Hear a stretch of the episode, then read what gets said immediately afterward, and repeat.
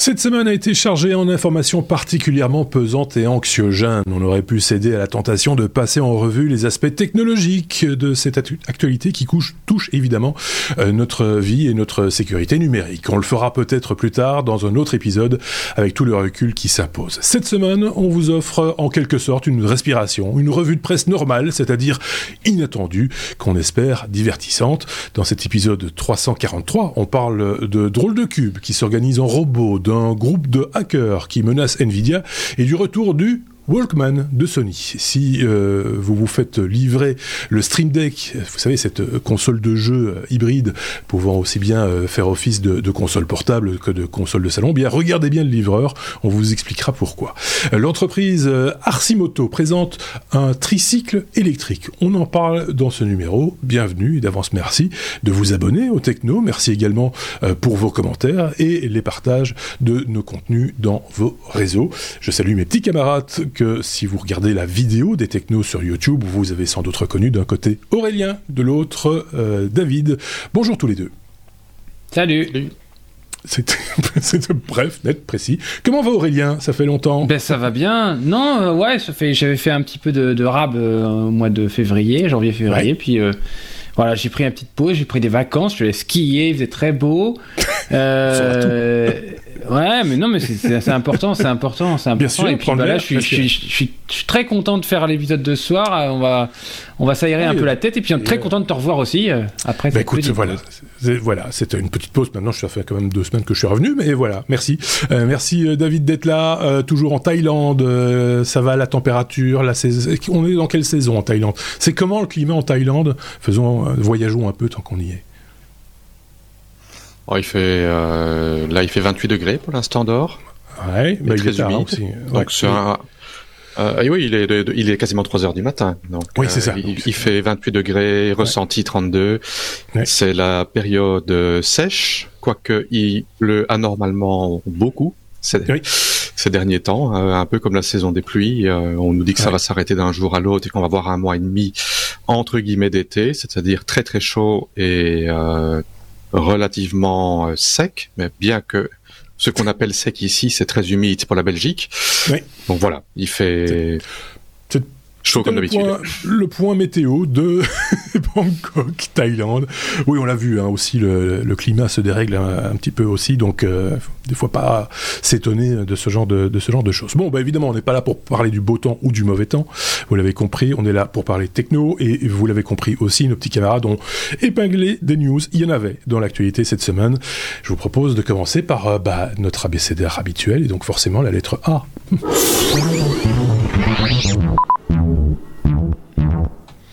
A comme pardon, A comme AI, on rappelle mettre à la lettre I comme IA. Euh, on a préféré euh, la version anglaise pour euh, démarrer. Euh, apparemment, c'est, je sais pas qui en parle parce que j'ai pas la liste de, mes chroniqueurs sous le nez, mais je pense que c'est, David. Oui, ouais. apparemment, ceux qui floutent ou qui pixelisent du texte dans un, fichier, par exemple quand on fait un scan et qu'on voudrait éviter que le, votre adresse ou le numéro de téléphone circule, ce serait moyen efficace. Quoi. Il y, a, moyen de détourner cette, cette façon de faire. Voilà. Euh, c'est un article euh, que j'ai trouvé sur le site Hackaday. Un, article que je trouvais assez intéressant euh, parce que c'est quelque chose que je vois très très très souvent sur les réseaux sociaux. les gens sont ont une certaine sensibilité pour ce qui est de donner privé, donc euh, les gens ont quand même le réflexe quand ils postent euh, un document euh, personnel ou une carte d'identité, un passeport ou quelque chose comme ça, de cacher les informations qui sont qui sont un petit peu sensibles. Mhm. une technique, c'est de tout simplement ben, de de, de, mettre avec avec du Photoshop ou avec Paint un rectangle noir dessus, mhm. ce qui est assez assez moche. Euh, il y a des gens qui, qui, qui, font un coup un coup de marqueur dessus, euh, mais ça ne se fait plus de trop parce que quand quand c'était fait euh, manuellement, ben, en transparence, on peut parfois encore voir ce qu'il y a derrière. Et il y a pas mal de gens qui utilisent une technique qui est euh, d'utiliser un, système de pixelisation, donc mhm. un peu comme les comme la censure dans, dans certains films japonais. oui. Voilà. Euh, pour, pour, ne pas voir, pour ne pas voir ce qu'on ne peut pas voir, donc pour ne pas voir le texte euh, qui est euh, sensible. Euh, mais le problème, c'est que c'est une très mauvaise idée parce que avec l'intelligence artificielle, les réseaux de neurones peuvent, de manière très efficace, pouvoir reconstituer le texte à partir de la version pixelisée. Euh, dans l'article qui est euh, qui sera en lien euh, dans euh, du podcast, il y a une démonstration qui qui qui, mhm. qui montre comment l'intelligence artificielle essaye de de générer du texte qui une fois flouté ressemble au texte qui a été flouté sur l'image sur l'image postée et euh, il arrive à, à, ressortir le texte. Donc euh, c'est un conseil. C'est surtout maintenant que l'intelligence artificielle euh, est partout. Oui. Et je, je, je, après avoir lu l'article, j'ai regardé par curiosité sur Facebook, euh, sur des sur euh, sur pas mal de posts, et en effet, il y en a beaucoup qui utilisent cette méthode-là, et euh, c'est un c'est un gros souci. En gros, euh, le, système de, floutage qu'on a l'habitude de, faire, parce qu'on dit pixelisé, mais c'est un, espèce de flou. Euh, euh, donc l'intelligence artificielle essaye de reproduire sur base de ce de, la valeur du flou, en gros, euh, ce, qui est visible, et, par déduction, dit ah ça ça ça ça ressemble esthétiquement, j'ai presque envie de dire, euh, et donc c'est probablement la bonne lettre, etc. Et donc on voit effectivement euh, le texte initial flouté, la proposition quelque part qui est faite par l'intelligence artificielle pour arriver à in fine avoir quelque chose qui est bah, l'exacte copie floutée de ce qu'on a sur la, ligne de départ et le résultat est assez, est assez bluffant. Je ne sais pas ce qu'en pense Aurélien sur cette technique de, d'interprétation d'un texte qui, pour nous, euh, pas intelligent, en tout cas qui mm. n'ayons pas cette logique-là, on, ne voit que des petits, des petits, des petits carrés euh, de, gris, grisés euh, plus ou moins, quoi.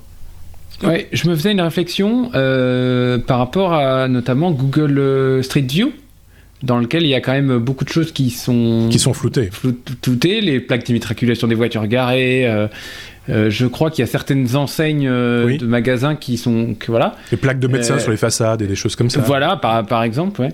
Est-ce que si vraiment ça s'avère une, une technique viable, ça veut dire qu'en fait on, on met ça sur Street View et on peut voilà on peut tout déflouter?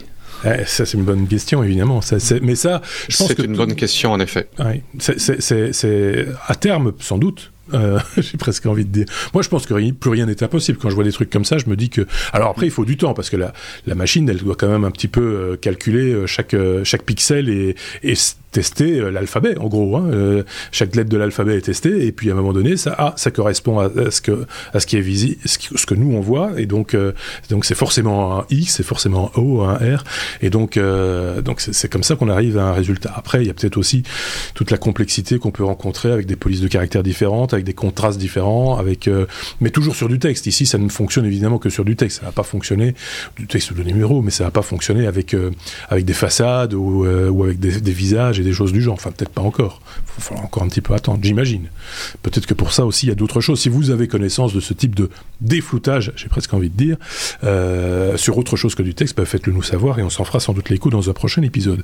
On a un truc à rajouter là-dessus. Tu l'as dit, David, le lien est évidemment dans la description. Vous irez jeter un petit coup d'œil. Rien à rajouter, mon, commandant? Non? Non? On peut passer à la suite. Alors, on y va.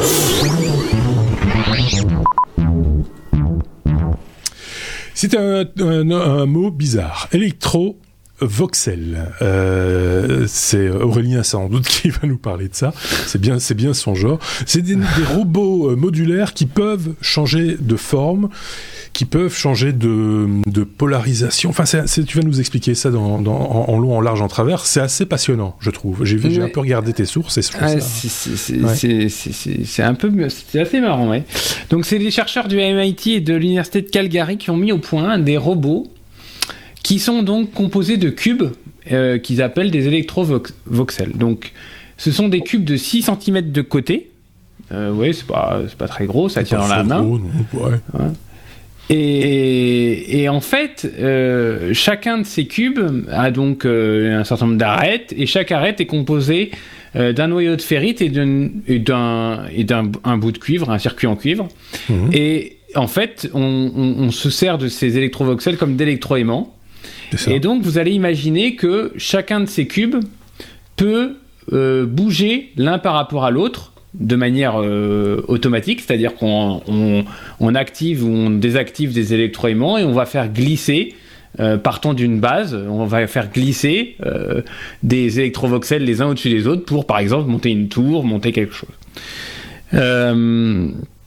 donc vraiment, c'est l'élément central, c'est un cube, et puis en en, ajoutant 1, 10, 100, 1000, on peut arriver à faire quelque chose d'utile. Pour que ceux qui nous écoutent comprennent bien de quoi il s'agit, imaginez un, cube, euh, voilà, un cube filaire, hein, on va dire, euh, vide, mais juste où vous avez les arêtes et les arêtes sont transformées en bobines, en fait. Hein, enfin, ce sont des bobines mm.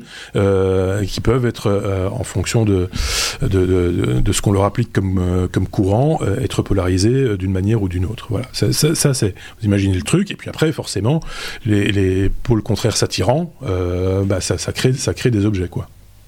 Voilà, donc on, peut on peut les faire, euh, on peut se faire repousser certains et attirer d'autres. Donc en fait, il y en a un qui tourne par rapport à une arête d'un autre, et puis comme ça, vous pouvez monter une une, sorte de tour, quoi.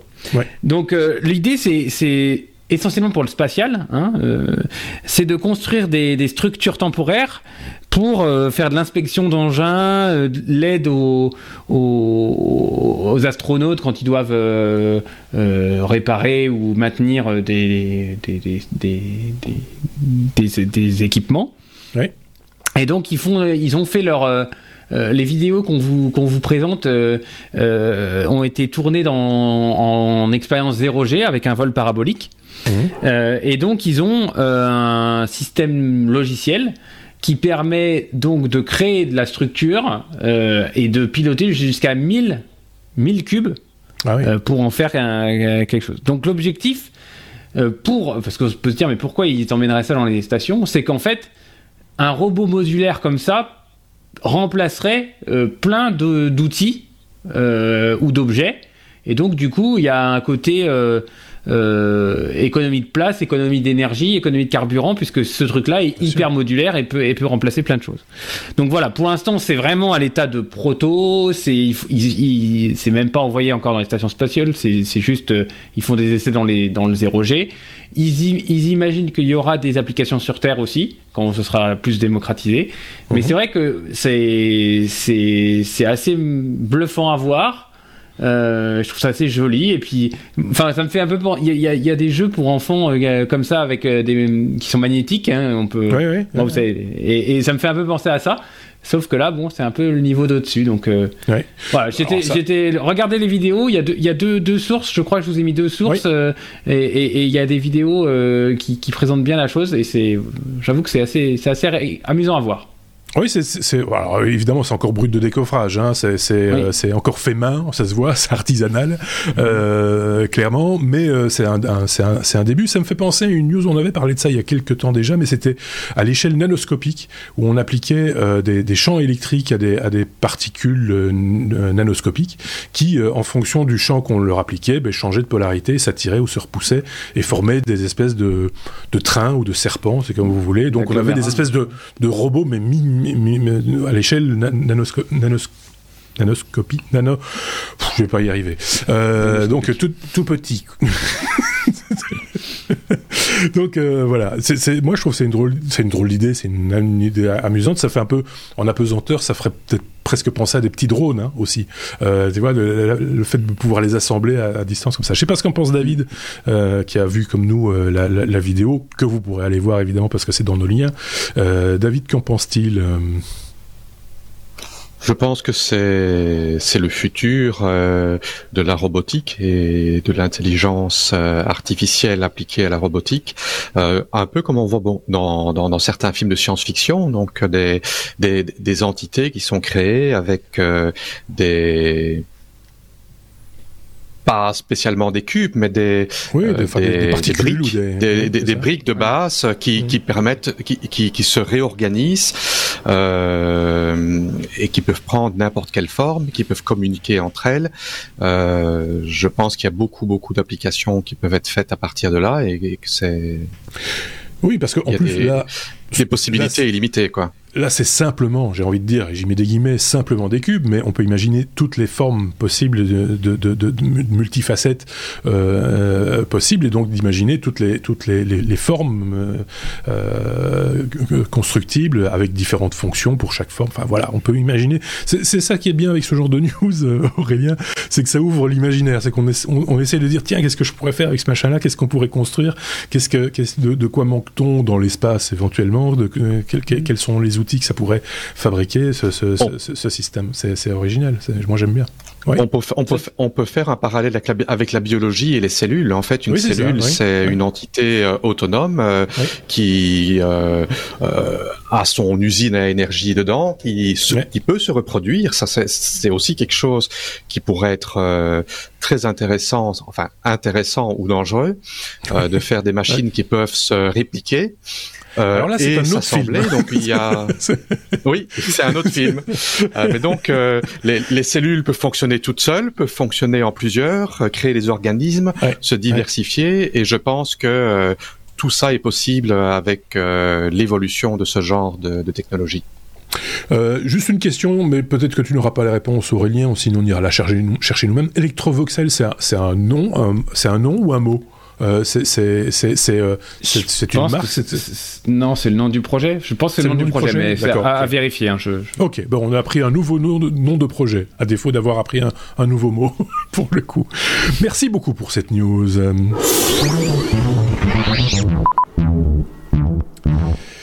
Épisode 343, la lettre G, G comme euh, Google. Google se paye des startups dans le domaine de l'audio. Qui c'est qui en cause?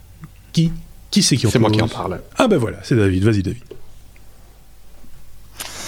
Donc ça fait un an et demi que Google euh, apparemment se paye euh, pas mal de start-up audio, euh, de, de brevets, de personnel spécialisé. c'est un article qui, qui, qui a été publié par Protocol euh, qui euh, qui explique cela. Euh, en fait, Google s'est lancé dans, dans certains produits audio, des des earbuds sans fil, mm-hmm. le le le smart speaker Nest. Euh, mais euh, il n'est pas euh, il n'est pas de taille à faire face à de la compétition comme Apple ou comme Bose qui ont des produits nettement plus évolués. Euh, en 2020, euh, si je me trompe pas, euh, Google a eu deux procès contre la société Sonos où ils ont été condamnés à deux reprises pour violation de brevet pour une technologie de, de, speaker intelligent et ont été obligés de d'enlever des fonctionnalités dans leurs produits à la suite de, ça. Si, tu, veux deux secondes, euh, euh, je te coupe, euh, David, pour revenir à la genèse de ce, de ce, de ce procès. Ce qu'il faut savoir, c'est que Google s'était un tout petit peu accoquiné avec Sonos à un moment donné, pour, parce qu'ils étaient très intéressés par cette technologie d'appairage d'haut-parleurs. C'est-à-dire les haut-parleurs qui sont sans fil, qui sont distants et qui peuvent jouer dans la cuisine et dans le salon, mais aussi peuvent, si on les réunit, jouer en stéréo, et, etc. Donc cette technologie-là les intéressait au plus haut point. Et donc ils se sont un peu penchés là-dessus. Et puis à un moment donné, ils ont dit, maintenant, on va pas le faire avec vous, Sonos. Et puis ils ont sorti effectivement la gamme euh, dont tu parlais, euh, qui s'appelle maintenant Nest, mais qui s'appelait avant euh, Google Home, si je ne dis pas de bêtises, et qui et qui ont manifestement, j'en sais rien, mais c'était le, le fond du, dossier, utilisé une technologie qu'ils avaient appris de chez Sonos. Voilà, juste pour la parenthèse. et Sonos, qui a pas beaucoup de sous, parce que c'est une toute petite boîte par rapport à Google, bah, ont on pu attaquer sur une série de, de dossiers et de et de et de et de brevets, pas sur tout malheureusement parce qu'ils n'avaient pas les moyens, mais en tout cas, ils ont eu gain de cause sur la majorité, enfin les choses les plus importantes. Euh, donc finalement, c'est le petit poussé qu'il a emporté face au, face au groupe pour une fois. C'est pas plus mal. Je te rends la parole, David, pour le coup. Là-dessus, donc, euh, Google euh, s'est dit qu'on l'y reprendrait pas et mhm. a décidé euh, d'acheter euh, des sociétés qui détiennent euh, des, des brevets. Ils ont commencé en décembre 2020 à acheter la société Synaptics, qui est une société qui est dans le hardware audio, pour la somme de 35 millions de dollars. donc toute une série de, de brevets, dont des systèmes de euh, de casques stéréo euh, équilibrés, euh, de systèmes de suppression de bruit pour earbuds, et mhm. ils ont également pris le staff de haut niveau qui va avec, dont si je si je me trompe pas, l'ancien directeur technique de allez je reviens plus sur le nom de la société. ça, je suis désolé. Ah, sinon, on ira lire. Voilà, hein, donc, oui, voilà, c'était euh, Connexant, Connexant, voilà. Ah oui, d'accord. Donc euh, c'était le, euh, le, directeur technique de Connexant. Euh, bon, déjà c'est c'est déjà pas rien rien que ça. Ensuite, toujours en décembre 2020, ils ont repris la société, une société qui fait de des systèmes audio 3D Dysonic. Euh, également les brevets plus euh, les talents, donc les talents, les personnes, les employés, euh, pour une somme qui n'a pas été qui n'a pas été dévoilée. Mhm. Société qui est spécialisée dans euh, les softwares euh, euh, de positionnement 3D audio, ainsi que des systèmes de, de tracking de, de mouvement en hardware pour des casques. Donc c'est la technologie de, pointe. Mhm. En 2021, ils ont racheté toute la propriété intellectuelle d'une start-up morte qui s'appelait RevX qui faisait des, des, appareils portables miniatures euh, euh, pour aider les musiciens. donc, ce, ce, sont des, des, des, écouteurs qui permettent aux, aux musiciens apparemment de faire des ajustements sur leur moniteur. D'accord. Sur les moniteurs studio. Mhm. bon, l'article n'existait pas, euh, n'expliquait pas dans le détail, euh, mhm. je n'ai pas creusé en détail cette technologie, voilà, et également leur directeur technologique. Et en finalement en mai 2021, ils ont racheté euh, la société française Tempo pour 17,4 millions de dollars, euh, qui est une société qui euh, développe euh, le premier système d'exploitation pour des, des earbuds sans fil. D'accord. et cette société a des relations avec Motorola et TCL pour les systèmes sans fil. Donc voilà, Google donc s'arme de beaucoup de brevets. Oui. J'ai l'impression que l'orientation se tourne, enfin je sais pas ce qu'on pense, peut-être qu'Aurélien va me rejoindre là-dessus, j'ai l'impression que quand tu, de, ce dont tu parles, ça rejoint un petit peu l'idée qu'on peut se faire de la version audio de la réalité augmentée.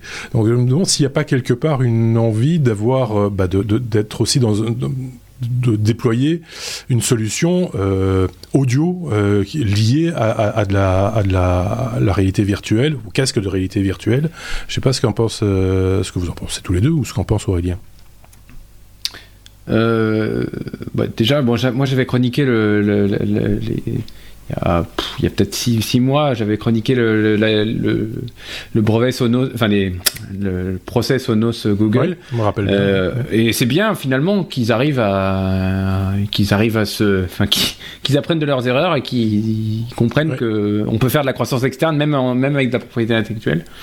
Et ça, je trouve ça, je trouve ça bien. Après, quels seront les futurs produits qui vont sortir de ça? Euh, Ça, je serais bien curieux. Et c'est vrai que la piste que tu évoques est peut-être une, une, très, une très une très bonne, euh, une très bonne voix. Parce que euh, sur les casques, alors moi j'en ai, j'ai très peu d'expérience là-dedans, mais sur les casques, on entend souvent parler de la qualité des écrans, la, la matrice OLED, machin et tout. Mais c'est vrai qu'on entend rarement parler de, de la qualité du son, la spatialisation, je sais pas. Et c'est important aussi parce qu'on en parle beaucoup, mm. mais côté captation, c'est-à-dire quand on doit créer des environnements sonores en trois dimensions, euh, on en parle de plus en plus. Il y a des outils maintenant qui existent, euh, physiques et, et, et dématérialisés, numériques. Et donc forcément, il va falloir à un moment donné reproduire ces environnements sonores d'une manière la plus fidèle possible. Euh, et j'ai pas l'impression qu'il y a énormément de choses sur le sur le marché qui permettent d'avoir une cette, espèce de. Enfin, il y a des choses qui existent. Hein, je ne peux pas dire ce que j'ai pas dit, mais mais il y a certainement des choses à développer dans cette idée de spatialisation du du, du, son euh, qui qui sera raccord avec euh, avec ce qu'on voit euh, dans, dans, l'image qui est projetée dans, dans le casque. voilà, c'est la réflexion que je me faisais tout en écoutant les différentes entreprises et les, et les produits dont tu parlais, David. Euh, à mon sens, c'est une des pistes majeures qui, qui, qui semble se détacher. J'ai pensé exactement la même chose. Euh, D'accord. Euh, même article, il y a quand même une, euh, on va dire entre guillemets, une fuite, euh, une. Euh, qui n'en a pas une des sociétés, une des sociétés qui a été rachetée, qui euh, qui euh, qui aurait posté sur LinkedIn euh, une information comme quoi il travaillait sur non seulement sur les des, des écouteurs pour les oreilles, mais également de l'audio fixe, mais également apparemment de du hardware. Donc il, ah il, développe probablement des processeurs spécialisés, un peu comme mmh. Apple fait également pour ses produits maintenant, mais je pense aussi à ça. Maintenant qu'on parle de métaverse partout, euh, oui, aussi. Euh, ça a tout à fait, ça a tout à fait son sens que Google ne va pas euh, rester de son côté et ne pas mettre, ne pas mettre la pas mettre la main. Ah je, je, vois pas, je vois pas, je vois pas Google aller sur le sur les marques audiophiles aller, non, aller ça, proposer des produits sur la marque audiophile. Je pense pas que ça sera... des, des, des, choses classiques en audio, tu veux dire, c'est ça, c'est dire des, ce que fait, ce que font des marques, euh, d'ailleurs très bien, comme on a cité Sonos, on a cité Bose, euh, les écoutes, certains écouteurs Sennheiser, euh, euh, enfin des choses comme ça, c'est ça que tu veux dire, pour écouter de la musique, quoi. Ouais. Non, oui, une marque audiophile. Euh. Oui, oui, c'est ça. Et donc ils iraient plutôt vers quelque chose de plus euh, englobant, quoi, de plus euh, la reproduction de la voix, la reproduction en, trois dimensions d'une sonorité, etc. C'est voilà. Mais le son est très important, on le sait tous. quand on, même quand on fait de la vidéo, c'est tout, tout est porté par le son, et donc euh, c'est évidemment euh, certainement un secteur d'activité sur lequel il faut se, il faut se focaliser à un moment donné. Je pense que il y a il, y a une application à laquelle je pense et qui euh, j'ai lu plusieurs articles récemment à ce propos-là, et c'est une une des pistes euh, que euh, que Meta euh, explore pour pour son métaverse avec son son super ordinateur, c'est la traduction en temps réel. Et là, avoir des écouteurs dans les oreilles qui permet de traduire en temps réel en reproduisant une voix et en masquant la voix originale, c'est digne d'un film de science-fiction. Et, et, je pense qu'on va aller vers quelque chose, vers quelque chose comme ça. Et c'est aussi, euh, là aussi, il faut du processeur spécialisé, comme tu le disais, etc. Donc, euh, affaire à suivre, hein, comme on dit dans ces cas-là, mais c'est effectivement encore un secteur passionnant.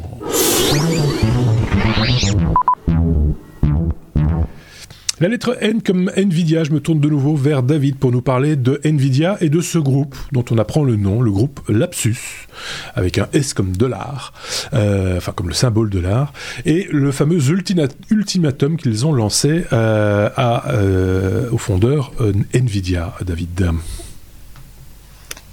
Voilà, donc Lapsus, c'est un groupe de hacking sud-américain alors je vais reprendre euh, l'histoire de, ce hack, euh, pas uniquement l'ultimatum, mais comment ça s'est déroulé. Euh, apparemment, le, hack aurait démarré le 23 février. Enfin, le 23 février, Nvidia a commencé à avoir des soucis de connectivité sur leur plateforme de développement et sur les emails employés. Et apparemment, la majorité de leurs systèmes ont été down pendant deux journées. Euh, le 25 février, euh, il y a eu une annonce qui a été faite euh, comme quoi depuis deux jours, il y avait possiblement une brèche de sécurité au niveau de Nvidia et Nvidia a tout simplement dit on investigue cette possible brèche de sécurité sans en dire plus. À ce moment-là, on ne savait pas du tout ce qui s'était encore passé. ça, c'était le, le vendredi 25. Pendant le week-end, apparemment, ben, on l'a su par après que Nvidia apparemment a identifié la brèche de sécurité, a identifié qu'ils ont été hackés et ont eux-mêmes essayé de hacker les hackers. Donc ils ont, ils se sont en quelque sorte, ils ont contre-attaqué euh, et le, lundi 28, euh, Lapsus a révélé qu'ils étaient derrière le hack de Nvidia.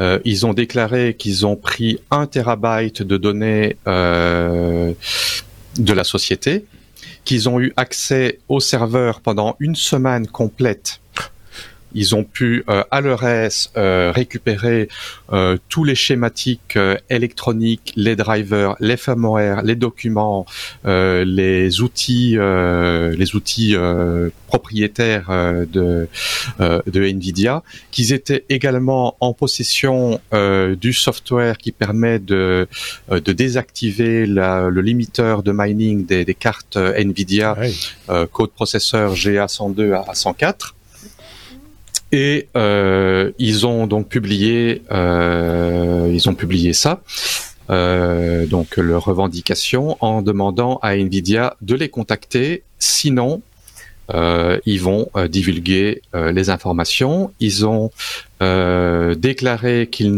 n'étaient pas sponsorisés par un État et qu'ils n'avaient rien à voir avec les politiques. Donc ça exclut par les choses qu'on pourrait penser par les temps qui courent. Et euh, ils ont avoué euh, donc que euh, Nvidia a bien essayé de les de les contre-attaquer. Ils ont mhm. admis que Nvidia a réussi à encrypter leurs données, mais qu'ils ont malgré tout un backup et qu'ils ont qu'ils ont tout à leur disposition. Apparemment, euh, pour euh, pour leur hack, ils avaient euh, dû mettre en place une machine virtuelle qui tournait sur le VPN de, de Nvidia. D'accord. bon, pour, passer à travers leur système de sécurité. Et apparemment, Nvidia a contre-attaqué en accédant à cette machine virtuelle et ils ont encrypté toutes les données qui étaient dessus.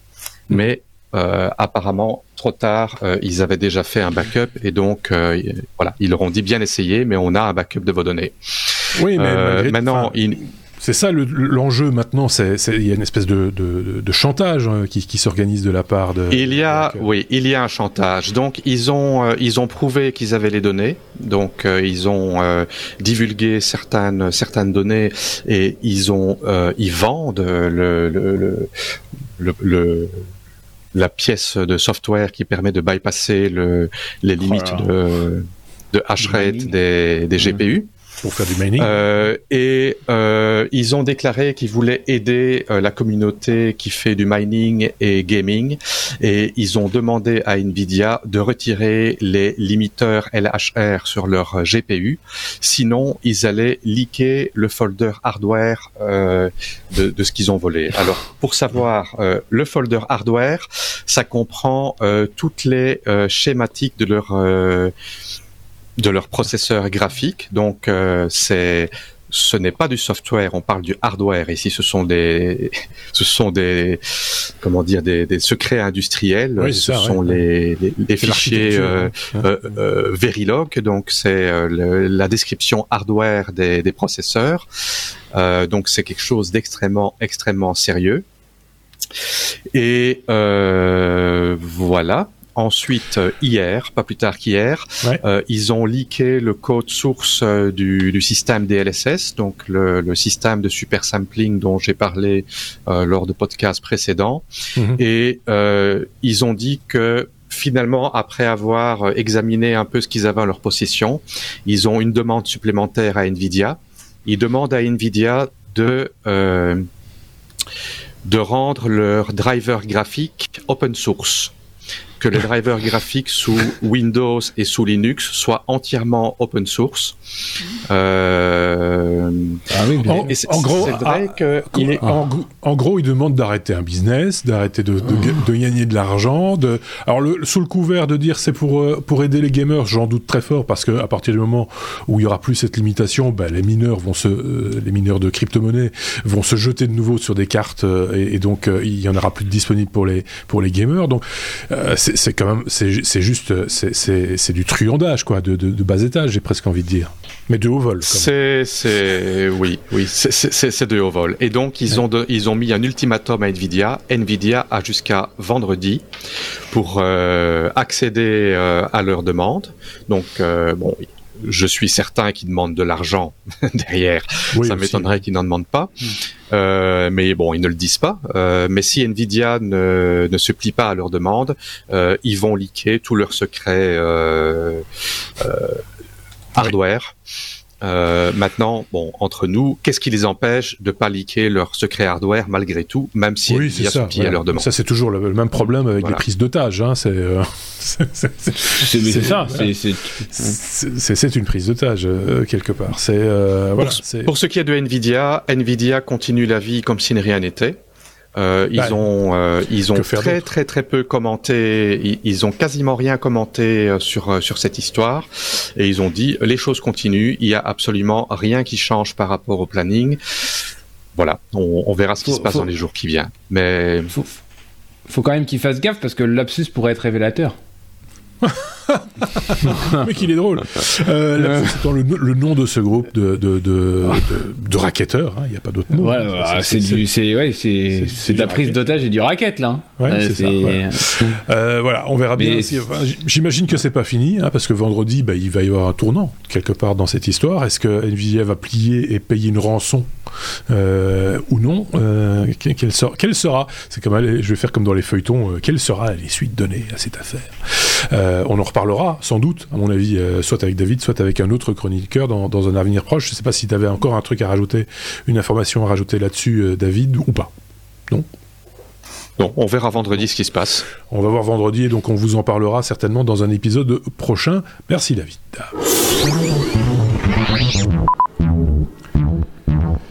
P, la lettre P comme privé. Euh, privé. Le, la 5G va permettre l'apparition de, de, réseaux privés. Euh, c'est déjà un tout petit peu le cas, hein, parce que je me semble que des. Alors, c'est pas des réseaux privés personnels de gens, mais des, des, des entreprises qui ont leur propre petit réseau 5G euh, pour faire des tests éventuellement. Je crois que le port d'Anvers a son propre réseau 5G depuis quelques temps. Ah, mais tu es bien informé. Oui, oui, oui. Tu es bien informé. Ouais. Effectivement, il y a quelques, quelques tests euh, euh, dans certaines villes en France, à Bordeaux, je sais, au port du Havre, euh, le port d'Anvers dont tu parles. Et, et en fait, bah, c'est un petit peu la, la grosse news du MWC, le Mobile World Congress, donc qui doit se finir ou être fini. Enfin, c'est fini. Et voilà, il est fini. Voilà. Euh, puisque euh, donc euh, c'était un peu la, la, grosse la grosse annonce avec les gros opérateurs type NTT et autres qui bah, se sont rendus compte que grâce à la 5G, il y a maintenant des, des bandes de fréquences qui sont accessibles à des prix abordables par des industriels et donc il y a la possibilité de faire des réseaux privés sur des grands ensembles, des grandes industries, des grands sites.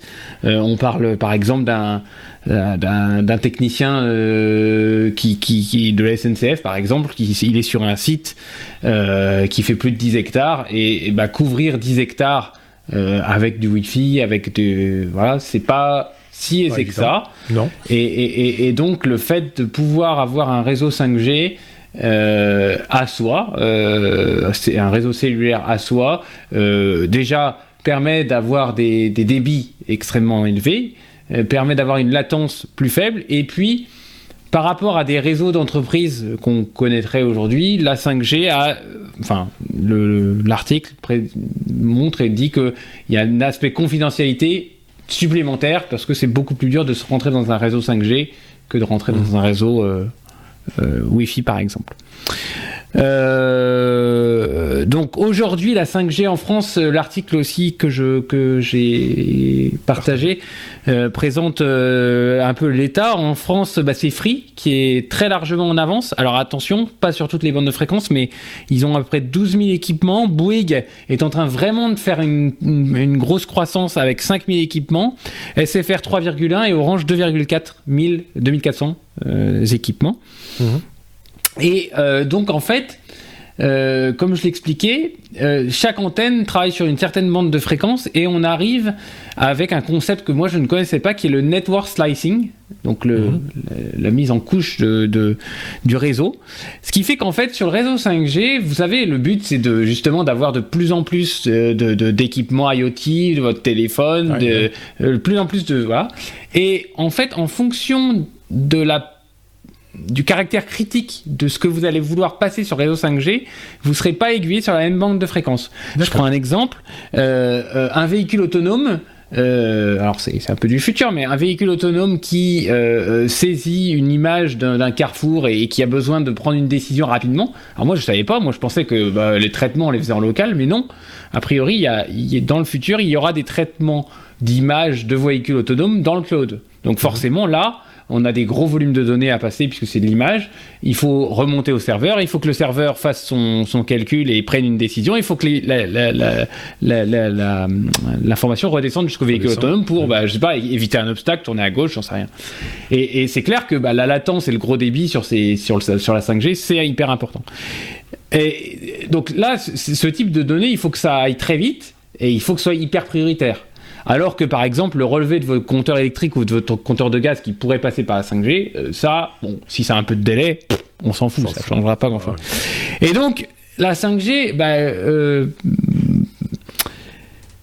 pose un problème par rapport à la neutralité du net. hein. L'un des grands principes d'Internet, c'était que bah, euh, l'opérateur n'a pas à savoir, l'opérateur sur lequel vous êtes, n'a pas à savoir euh, ni à prioriser Monsieur X par rapport à Monsieur Y ou à savoir priorité telle information par rapport à une autre. Donc là, on est en train, à- enfin la 5G est en train de bousculer ce principe de neutralité du net puisque on va devoir euh, hiérarchiser en fait les infos Ouais. qui passent en fonction de si c'est important ou si c'est moins important. Ça veut dire que si je Euh, crée une application, euh, dis-moi si je me trompe, hein, si j'ai bien compris, si je crée une application euh, lambda qui fait des choses, peu importe les choses, le- ce sont les opérateurs, c'est-à-dire les fournisseurs d'accès, qui vont pouvoir définir euh, quelle priorité ils vont donner à mon application, c'est ça l'idée? Oui, oui, oui, oui. Et qui, Donc il va qui- falloir que je diront- négocie avec chacun des fournisseurs d'accès pour arriver à avoir un résultat qui soit Alors, uniforme je- sur l'ensemble des réseaux. Ça, je sais pas, mais euh, en tous les cas, euh, euh, il faudra dire si ce qu'on sur le réseau 5G, il, faut- il y aura une notion de criticité de l'information. D'accord. Et, et- et voilà. Par exemple, enfin, dans l'article, ils évoquent aussi, donc ils parlent des, des- des voitures autonomes et le fait qu'il faut qu'il y ait une prise de décision dans le cloud. Moi, je, je- enfin, je, je sais pas si j'ai envie de monter dans une voiture où la prise de décision est prise dans le cloud quand même.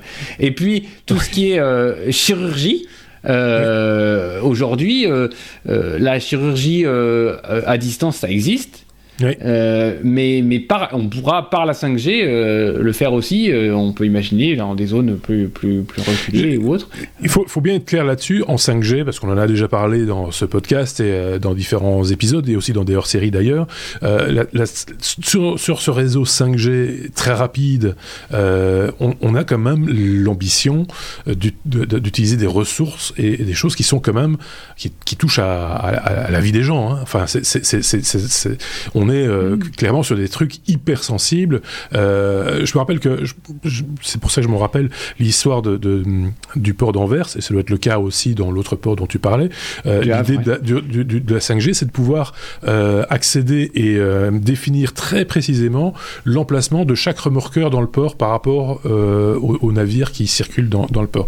C'est dire si ça, il y a des enjeux économiques, mais aussi humains derrière, qui sont euh, qui sont hyper importants. C'est le moindre bug là-dedans, la moindre latence peut avoir des conséquences euh, euh, de- tout, tout à fait euh, dramatiques. Donc euh, c'est assez surprenant que, que ce soit confié euh, euh, de manière un peu indirecte aux, aux fournisseurs d'accès, parce que voilà, c'est c'est- ils, sont, ils ont ils ont la main quand même sur la une part de fiabilité des applications que l'on veut faire sur le réseau, quoi. Ouais, mais souvenons-nous, euh, souvenons-nous euh, d'il y a quelques années, Euh, je crois que c'est Orange qui avait été épinglé parce que le service des secours était euh, off pendant. C'est pas vrai, c'est pas faux, c'est pas vrai. si, c'est vrai, c'est pas, mais c'est pas faux, effectivement. Donc, enfin, il y a, y a aussi des données critiques qui passent par ces réseaux-là. Hein, faut pas, oui, oui, tout à fait. Souvenez-vous, hein, il y avait, il y avait des, il y avait des, il y avait eu des morts. Hein, à chaque, à chaque, à chaque étape et à chaque technologie, effectivement, il y a quelque chose de critique. Mais ici, on atteint des niveaux critiques. Chaque, à chaque technologie, forcément, ça le monde évolue, mon bon monsieur. Et donc, euh, donc voilà. Euh, une opinion peut-être euh, du côté de, David. Je ne sais pas si, si tu as une, quelque idée ou réflexion à faire par rapport à ce qui vient d'être dit. Euh, ça me fait peur euh, d'un traitement dans le cloud, en effet, pour des véhicules, parce que euh, derrière, euh, derrière la 5G, ben, il y a un réseau Internet derrière, et des pannes Internet, ça arrive régulièrement. Il suffit que l'opérateur ait des problèmes de routage, même sur des grands réseaux. On voit ce qui s'est passé avec OVH, ils ont quand même eu quelques, quelques petits soucis. voilà, ça fait peur. Oui, c'est J'espère, J'espère qu'il y a des systèmes de backup euh, en interne et que dans le cas où le cloud est down, euh, il y ait euh, un, un, fallback qui n'est peut-être pas aussi performant que le système cloud, mais qui permet de d'être en sécurité. Les gros boutons rouges, tu vois, les gros champignons. Il y a un monsieur qui attend, qui est, si ça merde, il pousse dessus. Hein, il donne un grand coup sur, le gros bouton rouge pour tout stopper. J'ai un gros doute hein, sur, euh, sur cette histoire-là, mais tu as raison de le mettre en évidence. On, on confie quelque part beaucoup de choses très critiques à de la technologie, et on sait tous, et, vous les premiers les gars, que euh, la fiabilité est très relative. Tout dépend de. Il y a tellement de paramètres qui rentrent en ligne de compte qu'à un moment donné, ça devient difficile de pouvoir jurer euh, sur, sur, sur, tout ce qui se trouve autour que ça, n'arrivera jamais et qu'il n'y aura jamais de bug. Oui, et, et, quelque chose qui est aussi très euh, très inquiétant avec euh, ce genre de technologie, c'est que c'est technologie radiofréquence et qu'il y a toujours une possibilité d'une attaque avec un brouillage de fréquence. Oui. Et euh, bon, la la 5G n'est pas euh, pas une technologie qui est imperméable à, euh, un brouillage actif. donc c'est oui, voilà. ça, pose, ça, pose, plein de questions, en fait. Euh, mhm. Quelqu'un de mal intentionné, et je vais dire, ça n'a pas besoin d'être quelqu'un qui, qui ait accès à des technologies chères, euh, parce que n'importe quel euh, électronicien d'un certain niveau est capable de fabriquer un brouilleur, de fréquence mhm. qui bloque la 5G. un ampli d'une centaine de watts en fréquence radio, c'est très facile à obtenir, et avec ça, bah, il y a moyen de, de semer la pagaille quelques centaines de watts, c'est déjà beaucoup par rapport euh, aux, émetteurs qu'on a dans les villes, sur les, sur les antennes des immeubles, où ils sont quand même limités en, puissance. Euh, le maillage est quand même très serré, donc ce sont des, émetteurs peu puissants, et donc euh, très localement, on peut, on peut facilement bloquer tout un, tout un pâté de maison. Hein, c'est pas... Donc voilà, affaire à suivre. Les deux articles qui vous sont partagés en description sont issus du Journal du Net, et comme d'habitude avec le Journal du Net, c'est assez bien fouillé, et l'un des articles est d'ailleurs très détaillé, avec même les, smartphones du marché actuel, hein, à un moment donné, enfin à un moment T, euh, compatible, compatible 5G. C'est, ça paraît idiot comme ça, mais c'est des fois les questions qu'on se pose quand on doit renouveler son propre euh, smartphone, de se dire j'espère qu'il sera compatible 5G parce que c'est quand même là maintenant, il faudrait quand même pas euh, se mettre déjà en retard technologiquement. donc voilà. Ceci étant dit, on rappelle quand même que la 5G, on l'a, on l'a déjà dit et répété, c'est plus utile pour ce, le type d'application dont on vient de parler que pour passer un coup de téléphone. Il hein. faut être, faut être très très clair là-dessus. Mm. C'est pas tout à fait le même usage. Euh, donc, euh, donc voilà. On a fait le tour de cette question, je pense. On était donc à la lettre P comme privé euh, et on a bien digressé, mais c'était intéressant en même temps.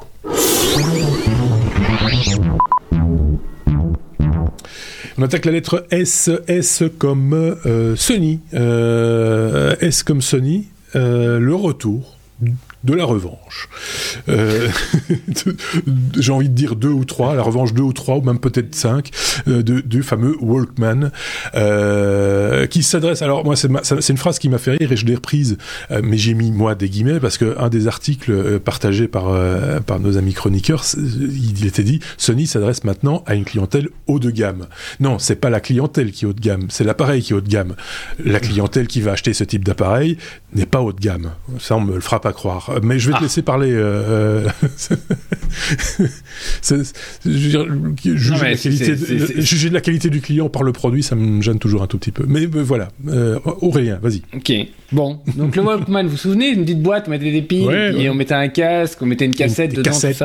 70 ans en 2016, il a fêté ses 70 ans en 2016, et comme tu le disais, et je le savais pas, en 2016, ils ont ressorti des Walkman euh, euh, avec un système d'exploitation euh, propriétaire et tout. À mon avis, ça n'a pas trop trouvé le. Et je me permets de rajouter, la marque Walkman, l'appellation Walkman a, même été apposée sur euh, des smartphones euh, Sony Ericsson. Parce qu'il y avait euh, ce côté, tiens, c'est un, un, téléphone, mais il fait aussi du son, vous allez pouvoir écouter de la musique avec. Et donc, ils ont, utilisé l'argument Walkman dans d'autres cas de figure aussi. Enfin, voilà, fin de la parenthèse. En tous les cas, en 2022, ils vont ressortir deux Walkman. Alors, accrochez-vous, euh, c'est pas pour toutes les bourses, 1400 hein. et ah, donc deux modèles, un à 1400 et un à 3700 euros. Et bon, alors l'article que j'ai épinglé se vend d'une qualité sonore élevée. Je vais rester modéré. Euh, donc, euh, alors, je vais je vais pas m'amuser à vous dire que c'est le WM1AM2 et le WM1ZN2. Euh, qu'ils ont un, pour le, haut de gamme, il a un châssis en cuivre plaqué or. Quand même, c'est c'est du Walkman. Euh, voilà, de Bobo. Maintenant, ils sont sous Android. Il a le Wi-Fi, un petit écran 5 pouces et 40 heures d'autonomie en FLAC 96 kHz. Alors, j'ai cherché un peu. Euh, il parle d'une technologie d'amplification S-Master HX. Moi, je connais pas grand chose dans ce truc. Par contre, euh, j'ai essayé de regarder. Euh, euh, en fait, bon, c'est du classe D. C'est de l'ampli classe D standard. après, chaque chaque marque a sa, sa petite patte, voilà. en tous les cas, la seule chose que j'ai trouvé qui me voilà qui m'a touché, c'est que dans cette nouvelle version, pour vraiment euh, essayer d'avoir une qualité de son le, la plus fidèle possible, ils ont travaillé sur les condensateurs, hein, euh, d'avoir l'impédance la plus, la plus propre possible pour euh, voilà. Le routage de la carte, hein, faire passer les fils, les pistes sensibles le plus loin possible des autres pour essayer de ne pas altérer le bruit. Mhm. Et euh, sur la qualité des soudures, c'est aussi un, point important. Et, je pense que les Walkman de maintenant sont pas les Walkman d'il y a 70 ans euh, d'un point de vue électronique. Hein. Tout est miniaturisé, tout est. Voilà. Mais euh, ça pose. Enfin, on va dire que le. Les composants qu'il y a maintenant dans le Walkman, voilà, les composants qu'il y a maintenant dans le Walkman, l'écran et tout ça, ça, pose, ça pose bien d'autres problèmes. On a des signaux de fréquence là-dedans qui, qui, peuvent polluer le, le, son, alors qu'à l'époque, il n'y avait pas d'écran, il n'y avait pas tout ça, et il y avait peut-être moins de... si je te coupe deux secondes, il y a tout ce qui peut parasiter, entre guillemets, le son à l'intérieur même, intrinsèquement de l'appareil, mais il y a aussi toutes les pollutions extérieures. Tu poses ton appareil sur quelque chose qui, qui rayonne euh, ou qui a une certaine fréquence. Oui, mais sauf, sauf que, comme je te l'ai dit, c'est entouré de cuivre. Donc normalement, Donc, ça doit être assez insensible. Voilà, ça doit être assez insensible à, à plaquer. Je me permets un truc, le, prix du cuir a quand même fameusement augmenté ces derniers temps. Je sais, mais bon, un Walkman 3000, euh, combien j'ai dit 3007 3700 euros Tu ne l'avais pas encore dit, je pense. Le moins cher, c'est 1400, le modèle de Ça, 3700, ouais. Le, modèle pour le modèle pour Blaireau euh, qui, qui, qui, va avoir plein de parasites et tout, c'est 1400 euros. Et puis le, le pour pour pour une clientèle de qualité, hein, on va dire ça comme ça. En tout cas, c'est ce que dit Ouest France, c'est euh, 3 3700 euh, euros. Bon, voilà, c'est. Euh... Et ah, pour écoute, ce prix, c'est des... auto-reverse ou pas? Oui, je pense qu'il est de deux côtés du MP3. Ne crie pas, Aurélien, ne crie pas. Euh, oui, c'est ça, c'est MP3 dans les deux sens. Mais Enfin voilà, c'est qui va aller dépenser. Euh, alors pour, sans parler du prix, je suis certain que ce sont des appareils de bonne facture. On va pas discuter de cet aspect-là des choses. Voilà, mais c'est quand même très surfait. Euh, et pourtant, moi, je suis le premier à dire il faut mettre le, bon prix aux choses. Hein. C'est clair que c'est quand je vois des fois des, des, des, appareils pour écouter de la musique à, à quelques dizaines d'euros, je dis attention quoi, stop, euh, arrêtons quoi. Hein. C'est pareil avec les écouteurs, etc. Mais là, euh, on est quand même dans, dans, dans une forme de. C'est inverse, quoi. Euh, non? Oui, non, mais je suis d'accord, mais. Alors. Ceci dit, je, trouve qu'aujourd'hui. Oui. Vas-y. La, la, qualité audio que qu'on a dans, dans les smartphones et dans tous les appareils grand public ont un tel niveau aujourd'hui qu'il est même difficile pour euh, quelqu'un qui est audiophile d'entendre une grande différence à condition d'avoir des bons écouteurs. Et à condition d'encore avoir des bonnes oreilles, mon bon monsieur, parce que euh, étant donné qu'on a biberonné toute une génération avec des écouteurs soi-disant pro, avec du MP3 à 128 euh, kHz, avec euh, avec toutes sortes de choses soi-disant de haute qualité qui ne l'étaient pas, euh, beaucoup de gens aujourd'hui, enfin toute une génération, n'est plus capable de reconnaître un triangle d'un saxophone. Donc euh, tout ça est très très relatif. J'ai presque envie de dire. C'est moi, il y a des gens qui le... c'est super le son et ils me font écouter, et ils me, ils me tendent leur leurs écouteurs euh, Beats. Euh, J'ai dit mais non, mais je ne jamais mettrai ça sur mes oreilles. Merci, ça va. Euh, c'est juste des. Mais c'est voilà. les, les, écouteurs sont plus, euh, c'est ce que je voulais dire, c'est que les écouteurs sont plus importants pour la qualité du son que l'appareil en lui-même, parce que les appareils digitaux sont maintenant assez bien calibrés euh, d'origine. Euh, et de toute façon, une application Walkman, Walkman c'est pour marcher dans la rue, marcher dans le bruit, marcher dans le métro, euh, avec une pollution sonore, ben, même des écouteurs à suppression de bruit, euh, on ne sait pas couper euh, entièrement le son extérieur. Donc, euh, de toute façon, on coupe je trouve que dépenser 3700 euros, ouais. et ça lit pas les cassettes en plus. Juste une parenthèse, en, coupant le, en coupant le son extérieur, tu altères forcément le son, le son intérieur aussi. Hein. Enfin, même avec l'intelligence artificielle, les puristes, enfin, même pas les, pas les puristes, ceux qui mettent beaucoup d'argent là-dedans diront le contraire en disant non, c'est merveilleux, c'est fantastique. Mais voilà, je suis convaincu qu'ils n'ont peut-être plus, euh, malheureusement, hein, toute l'oreille nécessaire que pour pouvoir en, juger de la qualité. Et très honnêtement, avec l'âge, ça va pas s'arranger, je vous le dis. c'est euh, voilà parce que c'est comme ça euh, l'oreille s'use mais voilà on, a appris un truc il est possible de faire aujourd'hui des appareils de ce type là qui ne font qu'une seule chose c'est de lire de la musique à plus de 3000 euros 3500, 3700 euros d'ailleurs. Euh, ceci étant dit, petite parenthèse, sans aller dans ces excès-là, le Walkman de la marque Walkman, de la marque Sony, à l'époque, dans les années 80, c'était pas bon marché. Hein. C'était euh, c'était bon pour marcher, mais c'était pas bon marché au niveau pécunier. Donc euh, c'est pour ça qu'il y a eu très rapidement des gens qui ont fabriqué des, des copies un peu dégueulasses pour faire semblant de faire que le mot Walkman est devenu un, un mot générique hein, pour pour tout ce qui était à cassette quoi. Et puis euh, sont venus après, évidemment les baladeurs MP3. Euh, un truc à rajouter, Aurélien, pour ta défense? Euh, Tu nous apportes des produits trop chers. trop chers, monsieur. Il faut passer à autre chose. On passe à autre chose, d'ailleurs. On passe à Valve, euh, fabricant, enfin euh, la marque Valve qui a, qui a, qui a fabriqué, enfin qui fabrique cette console de jeu dont je parlais en, générique, qui s'appelle donc le Stream Deck, dont on a déjà parlé ici, et je pense même que c'est euh, c'est David qui en a parlé parce que c'est souvent lui qui parle de jeux vidéo, parce que tous les autres, moi y compris, et moi peut-être le premier, j'y touche rien aux jeux vidéo. Soyons très très clairs. Mais je sais ce que c'est Valve et je sais ce que c'est Stream Deck, donc on va en parler, euh, David. On n'est aucune crainte. On parle de ça. Dis-nous tout. Voilà, donc j'ai euh, j'ai épinglé deux petites nouvelles euh, à propos de Valve. Donc, euh, avant de parler de, de la Steam Deck, je vais parler de la nouvelle qu'en fait Valve serait plus qu'heureux d'aider Microsoft à mettre leur PC Game Pass sur Steam. Steam, c'est la plateforme de Valve de vente de jeux de jeux vidéo pour pour PC. Euh, et euh, ils sont en discussion avec Microsoft. Euh, je trouve que c'est très positif parce que Microsoft ont leur Game Store, enfin leur Game Store, dans le Microsoft Store, ils, ils, vantent leur, leur Game Pass pour PC et pour Xbox. Euh, c'est qui a un système de souscription. Donc pour une mhm. souscription mensuelle, on a accès à une centaine de jeux euh, de, de, top niveau. Euh, et ici, Steam, de, de, enfin Valve euh, mhm. euh, dit que ils n'ont aucun souci euh, euh, à faire un partenariat avec Microsoft et de proposer euh, le PC Game Pass sur leur plateforme Steam. Euh, que eux de toute façon n'ont pas l'intention de faire un système de souscription et qui n'ont pas envie de faire de la compétition à Microsoft pour un pour un Game Pass un Game Pass pour pour console ou sur PC.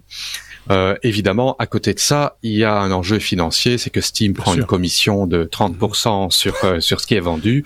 Euh, à partir de 50 millions de dollars, ils font baisser la commission à 20%.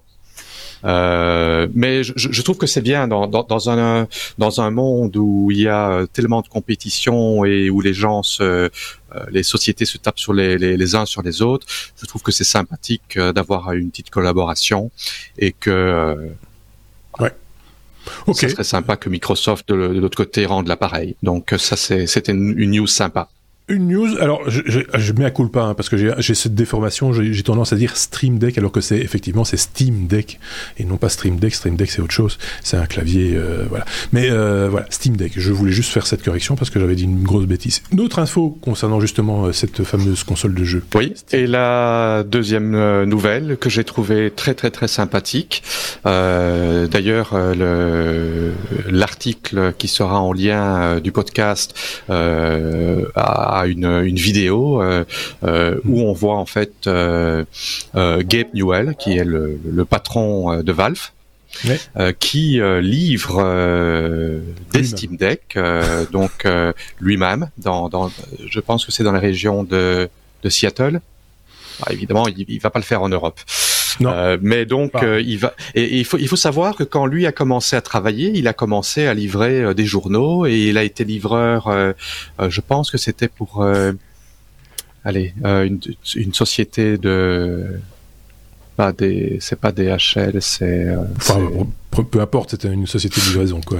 Une société de courrier comme ça, donc il, il, a commencé comme livreur et il, ça, ça, ça, lui rappelait un petit peu euh, son ses, ses, ses premiers boulots. Et euh, on, on, le surnomme euh, Santa parce qu'en fait il est il a une belle grande barbe blanche. Et c'est assez sympathique de le voir euh, livrer livrer des Steam Deck qu'il a signé. Donc on aurait pu aussi l'appeler de, de, de, de, comment euh, c'est ce qu'il a un, nez de canard parce qu'il porte son masque FFP2 à l'envers. J'ai du mal avec les voilà. Bref, euh, c'est assez particulier, mais ça a l'air d'être un, un, bon gars, euh, oui. jovial quoi. J'ai envie de dire, qui vient et alors il dédicace aussi les, les, les, il faut le préciser, il fait pas que livrer. Il l'a dédicacé. Il l'a dédicacé, etc. Donc du coup, elle prend euh, pour le. Il les a signés. il donne, il donne son adresse email personnelle en demandant euh, de, de, lui faire un feedback. Donc, euh, euh, dites-moi ce que vous aimez, ce que vous aimez pas. Et la, la, comment dire, la, la, présentatrice, la journaliste qui, qui l'accompagne, parce que c'était qu'une équipe de caméras, Bien sûr. qui, qui, ont été faire leur tournée, lui posait la question, mais vous lisez quand même pas tous vos emails. Il a dit si, je, je lis mes emails, je mets un point d'honneur à ça. Euh, je reçois euh, entre 500 et 1000 emails par jour, mais je le lis euh, tous. J'imagine qu'il en lit probablement certains en diagonale, mais je trouvais ça très sympathique et, et, dans le monde euh, où on vit aujourd'hui, c'est sympathique de voir quelque chose comme ça qui fait des choses humaines, qui est plein de, et, et de bonne volonté. Des choses hum, ouais. Et en même temps, c'est une belle, belle opération marketing. Il faut bien la reconnaître mm. aussi. Hein. Faut, faut être de bon compte. C'est clair aussi. Euh, Aurélien avait levé le doigt très scolairement, comme d'habitude. Ouais, je veux savoir si, si j'achète une Tesla, Elon Musk peut venir me la livrer. C'est pas, c'est pas le genre, pas le même genre de, de gars. Surtout qu'il ne la dédicace pas. si tu habites sur Mars, oui. si tu habites sur Mars, il vient la livrer. Oui, c'est ça. Ou quelque part ailleurs dans l'univers, parce que voilà. Mais ça, ça, va prendre du, ça va prendre du temps.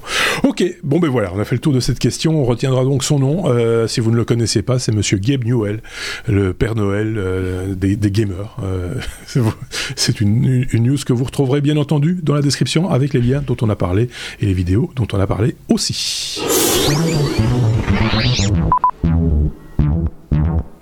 Allez, pour conclure cet épisode de 343, euh, V, la lettre V comme vélo.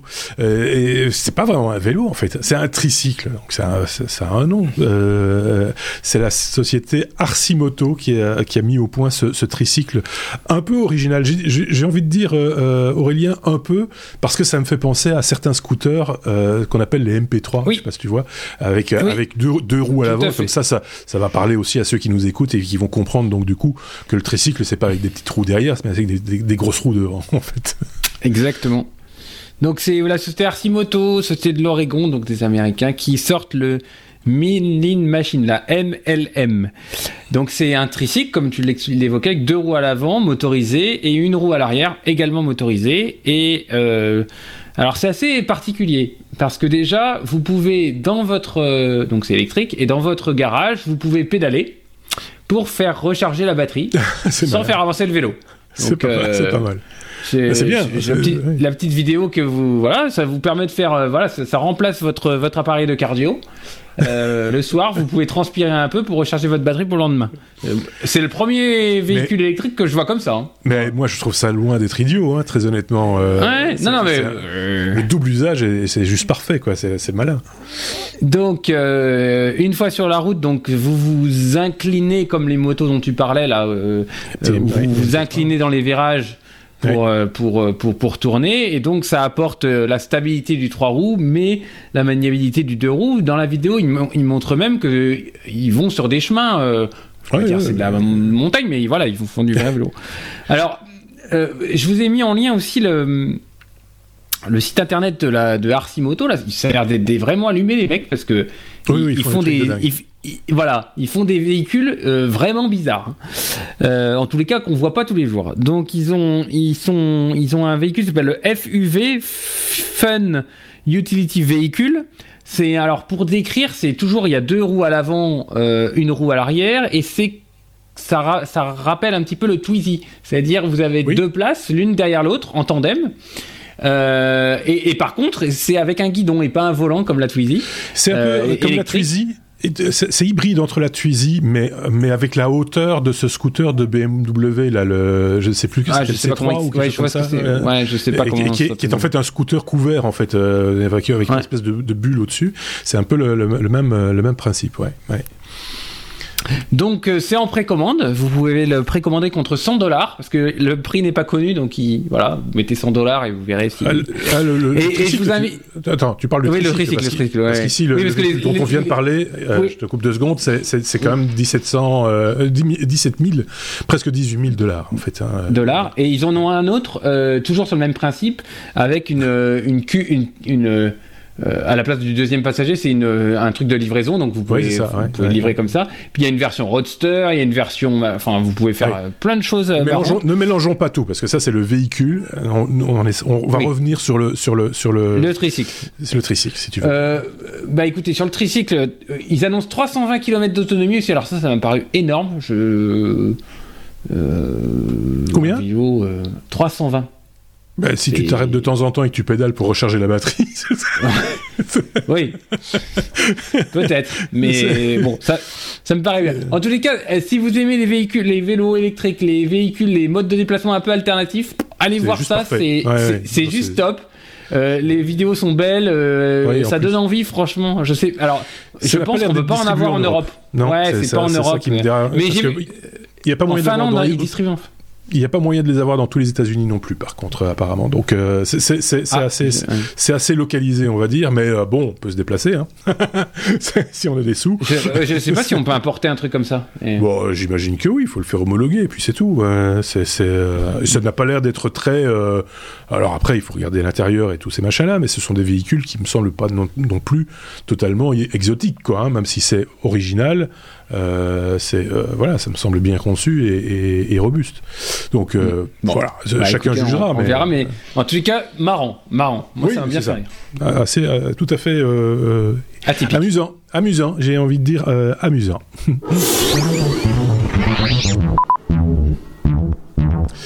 Et c'est donc la conclusion de cet épisode 343 avec Aurélien et David. N'oubliez pas de partager les contenus, nos contenus dans vos réseaux, euh, si vous avez des amis ou même si c'est pas des amis, partagez tout ça avec euh, avec vos connaissances, on va dire, euh, afin de faire connaître encore un peu plus les technos. C'est toujours utile, que ce soit nous faire connaître en vidéo ou en audio. Vous le savez, on est disponible sous toutes les formes.